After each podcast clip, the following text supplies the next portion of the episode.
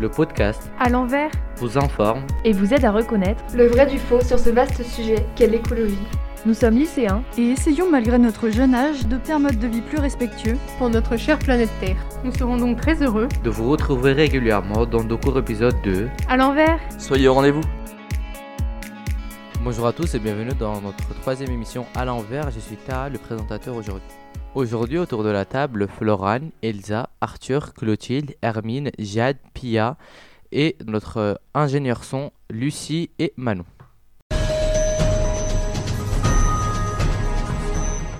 Alors pour commencer aujourd'hui, on va faire un petit tour du monde avec les actualités, avec Jade ici présente. Premièrement, peux-tu nous parler du rapport du GIEC? Alors oui, euh, je vais vous expliquer déjà ce que c'est le, GIEC, pour ceux qui savent pas. C'est un groupe d'experts intergouvernemental sur l'évolution du climat, créé par le Programme des Nations Unies pour l'environnement et l'Organisation météorologique mondiale.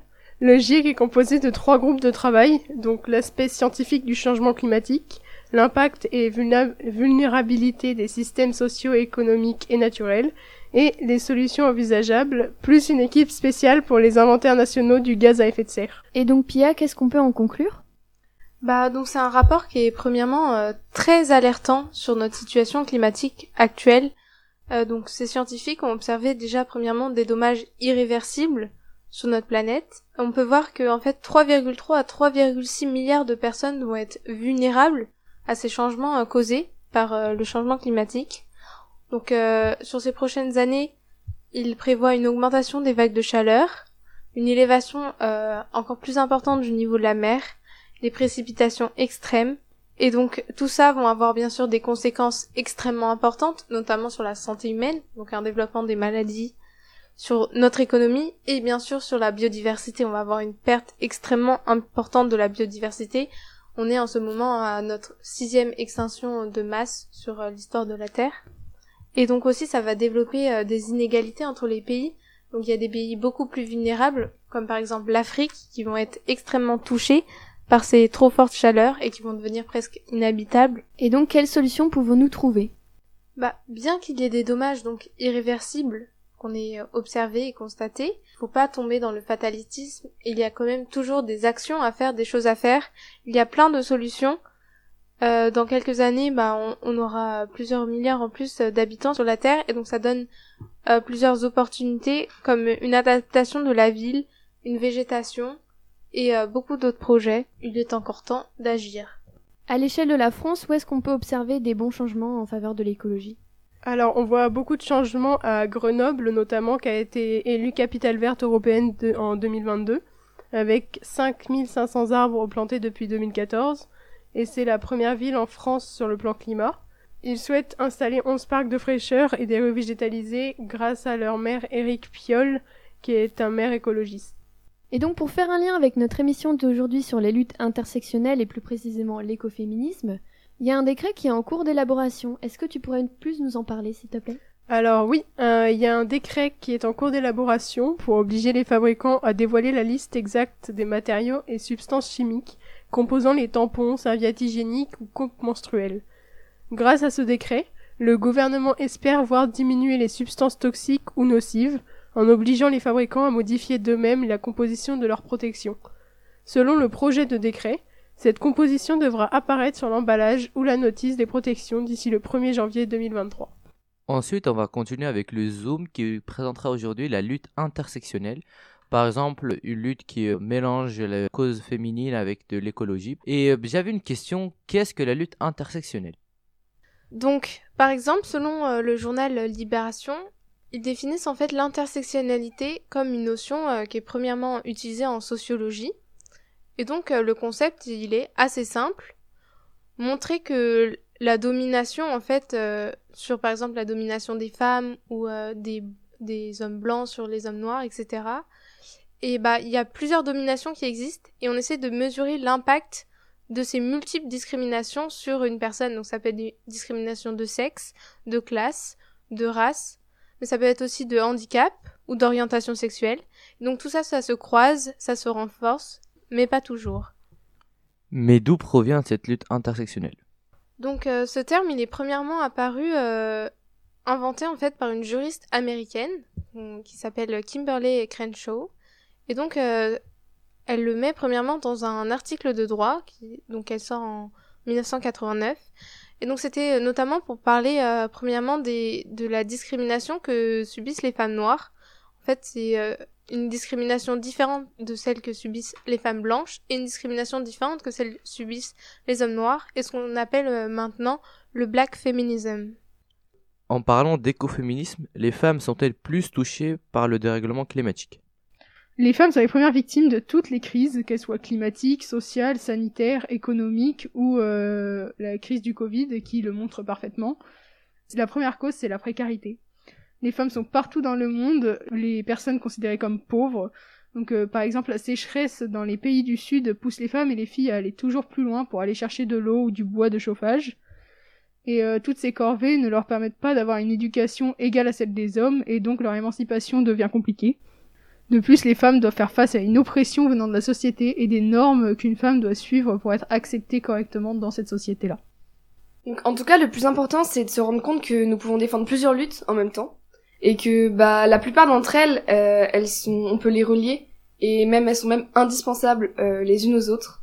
Par exemple, à quoi bon se battre pour un monde avec une vraie égalité entre les genres, les orientations sexuelles, les couleurs de peau, les religions et n'importe quelle autre différence, si jamais on peut pas vivre sur une planète viable? De plus, on observe plein de combats écoféministes qui se déroulent autour du monde. Est-ce que Elsa, tu peux nous en parler un peu plus précisément? Mais pas de souci, Manon.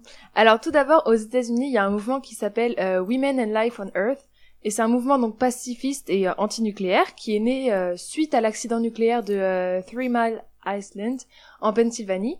Et donc à côté, plusieurs femmes sont en train de mettre au point une déclaration de principe, donc qui s'appellera la Déclaration d'unité des femmes et la vie sur Terre. On peut aussi observer au Kenya euh, un mouvement qui s'appelle le mouvement de la ceinture verte et qui est donc une organisation citoyenne euh, qui va faire en sorte de planter des arbres afin de combattre la déforestation et l'érosion des sols. Et donc toujours sur le thème de la déforestation, on a par exemple euh, en Inde un collectif de femmes Chipko qui ont œuvré pour la conservation des forêts et contre la monoculture de riz.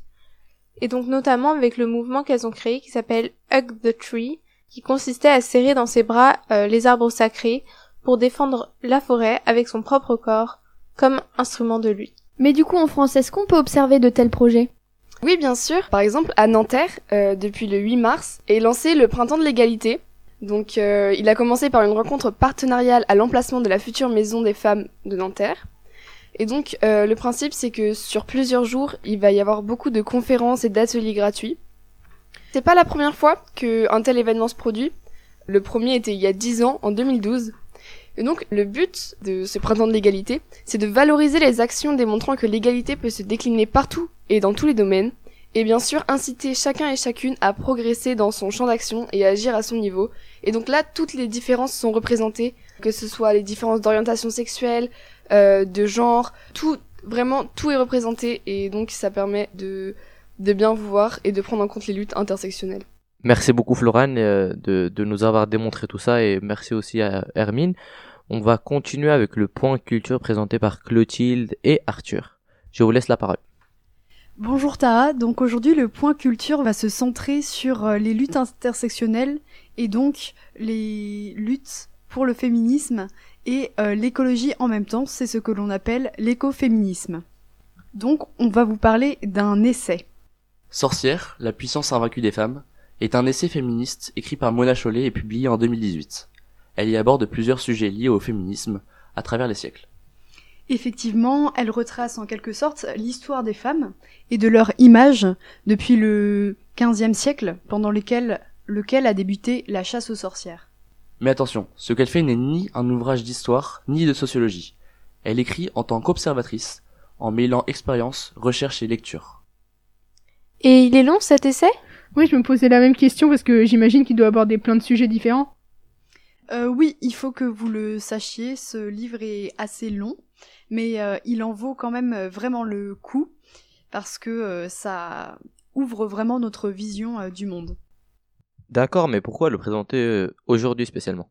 Eh bien parce que dans son essai, elle parle justement des luttes intersectionnelles, dont principalement l'écoféminisme, et euh, donc c'est un courant sur lequel elle revient euh, fréquemment. Oui, l'écoféminisme, croisant donc l'écologie et le féminisme. rapprochant deux formes de domination, celle des humains sur la nature et celle des hommes sur les femmes. Mais du coup, elle emploie la même méthode qu'Olympe de Gouges dans la Déclaration des droits de la femme et de la citoyenne?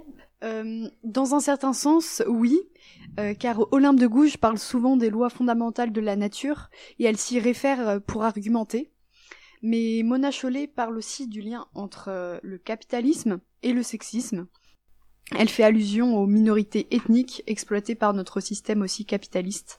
Donc euh, elle n'est pas euh, toujours centrée sur euh, la condition des femmes, mais élargie aussi euh, aux luttes sociales. Est-ce que vous pouvez nous présenter euh, de petits extraits ou un extrait pour, de cette œuvre? Bien sûr, donc on trouve cet extrait au milieu du livre dans un chapitre qui s'intitule La mort de la nature et qui fait donc un rapprochement entre la condition féminine et euh, l'exploitation de la nature. Au XIXe siècle, la nature, enfin domptée, pourrait être dépeinte sous les traits d'une femme docile qui n'oppose plus de résistance aux assauts de la science. La mine était vue comme le vagin de la terre-mère et cavité où gisaient les métaux enfouis dans son sein, comme son utérus. Les anciens schémas mentaux, devenus intenables, allaient peu à peu être remplacés par d'autres qui, en dévitalisant le corps du monde, dissiperaient tous les scrupules et permettraient une exploitation sans frein. Merci Clotilde et Arthur pour cet petit extrait. Pouvez-vous nous rajouter un autre extrait qui, euh, par exemple, traite du capitalisme ou, du- ou un autre sujet comme ça? Oui, bien sûr, donc là, euh, les extraits qui vont suivre euh, parlent du capitalisme et notamment dans l'exploitation des minorités ethniques. Et juste une question, il se situe vers où à peu près? Euh, c'est à la suite euh, du chapitre euh, sur la nature et l'écoféminisme. D'accord, merci beaucoup. L'asservissement des femmes, nécessaire à la mise en place du système capitaliste, est, est allé de pair avec celui des peuples déclarés inférieurs, esclaves et colonisés, pourvoyeurs de ressources et de main-d'œuvre gratuite. Dans sa pièce de théâtre La Tempête, Shakespeare utilise un personnage pour aussi dénoncer euh, l'exploitation euh, des minorités ethniques, notamment euh, avec euh, l'essor euh, de la colonisation, etc. Donc Caliban, c'est le personnage principal. Caliban symbolise les esclaves et les colonisés, donc l'e- l'exploitation, comme celle des femmes, a permis l'accumulation primitive nécessaire à l'essor du capitalisme. Mais l'asservissement des femmes a aussi été parallèle à un autre, auquel il était peut-être encore plus étroitement lié, celui de la nature, l'exploitation de la nature. Merci beaucoup, ça a été très intéressant et ça nous a permis de d'en savoir plus sur une œuvre qu'on euh, personnellement je connaissais pas et je pense que d'autres personnes autour de cette table ne la connaissaient pas. Merci beaucoup et là on va passer à la personnalité du mois. Alors j'avais une question de qui allez-vous donc parler aujourd'hui les filles? Alors aujourd'hui, on va parler donc de Nadia Okamoto. Nadia Okamoto, donc c'est une jeune américaine de 24 ans que vous avez peut-être dû voir euh, sur les réseaux sociaux parce qu'elle est plutôt active euh, sur Instagram et TikTok. Et elle se bat continuellement contre la précarité menstruelle ainsi que pour l'écologie. Et c'est pourquoi elle a décidé donc de créer euh, sa propre marque qui fabrique donc des protections menstruelles et qui s'appelle euh, It's August. Et comment elle réussit-elle à se battre pour l'écologie à travers cette marque? Ces protections menstruelles sont produites sans émission de carbone, grâce à des énergies renouvelables et avec des matériaux naturels, et en utilisant peu d'eau. Les emballages sont faits à partir de matériaux recyclés, recyclables et même compostables. Nadia a même affirmé que ses tampons et serviettes étaient biodégradables en 6 à 12 mois. J'ai cru comprendre qu'en plus de la dimension écologique, ces engagements ont aussi une dimension sociale et féministe. En effet, euh, ils vont reverser donc euh, 10% de leurs profits à une association non lucrative qui a pour but donc de désensibiliser les gens euh, au sujet donc des règles principalement. Les, les règles qui, euh, on le rappelle, sont malheureusement encore un sujet euh, très tabou dans notre société. Et euh, Nadia Okamoto, donc à travers cette marque, elle fait également de nombreux dons dans les écoles aux États-Unis afin de réduire donc la pauvreté périodique dans le monde. Et afin de répondre aux nombreuses questions sur les règles et la menstruation que peuvent se poser donc les personnes menstruées, la marque a également un forum médical qu'ils ont nommé Ask Auguste, qui est disponible donc sur le site.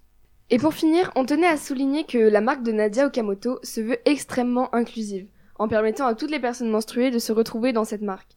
Car oui, qui dit personne menstruée ne dit pas forcément femme.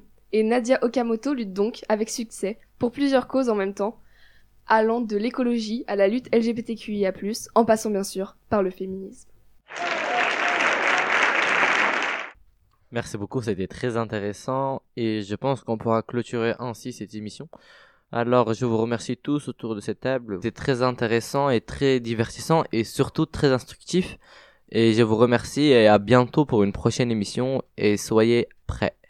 Et si vous avez des retours ou des idées de sujets euh, que vous pouvez, enfin, vous pouvez nous les faire parvenir euh, par notre compte Instagram à l'envers. Au revoir